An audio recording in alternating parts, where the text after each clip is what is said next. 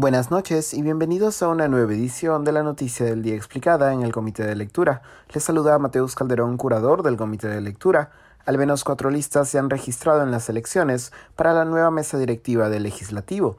Como habíamos informado en una edición anterior de este podcast, originalmente era solo una lista, la confirmada para las elecciones de la nueva mesa directiva del Congreso, las mismas que se llevarán a cabo mañana 26 de julio.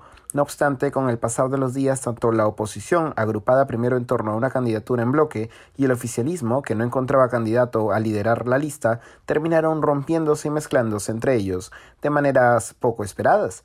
La lista de Camones reúne a bancadas de oposición entre la centroderecha y la derecha pragmática. Además de la propia Lady Camones de Alianza para el Progreso en la presidencia, también están Marta Moyano en la primera vicepresidencia de Fuerza Popular, Digna Calle en la segunda vicepresidencia de Podemos Perú y Wilmer Helera en la tercera vicepresidencia de Somos Perú.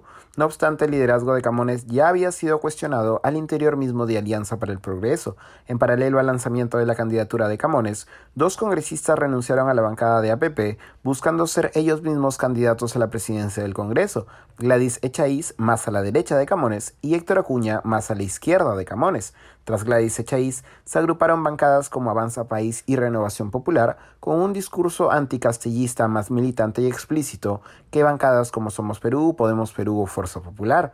A pesar de romper la unidad del bloque opositor, la lista de Chaiz se inscribió con Adriana Tudela de Avanza País como primera vicepresidenta, José Cueto de Renovación Popular como segundo vicepresidente y Alejandro Cabero de Avanza País como tercer vicepresidente.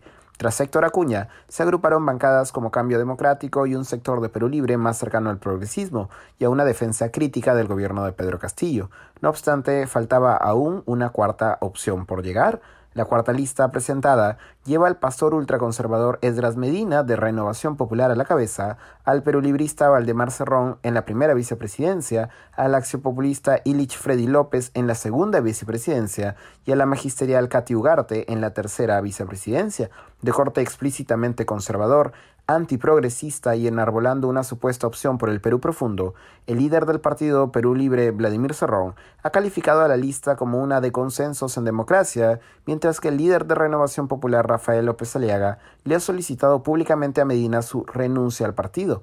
A pesar del mejunje ideológico que no esconde sino intereses de cada grupo en comisiones congresales específicas, cada lista busca defender su solidez, Irónicamente, no es probable que las listas más ideológicamente coherentes, la de Avanza País más Renovación Popular y la de Cambio Democrático más Perú Libre, logren demasiados votos. Mañana la elección muy probablemente se definirá entre las listas de Lady Camones y Edras Medina, siendo la primera la que tiene más probabilidades de hacerse con la presidencia de la mesa directiva del Congreso.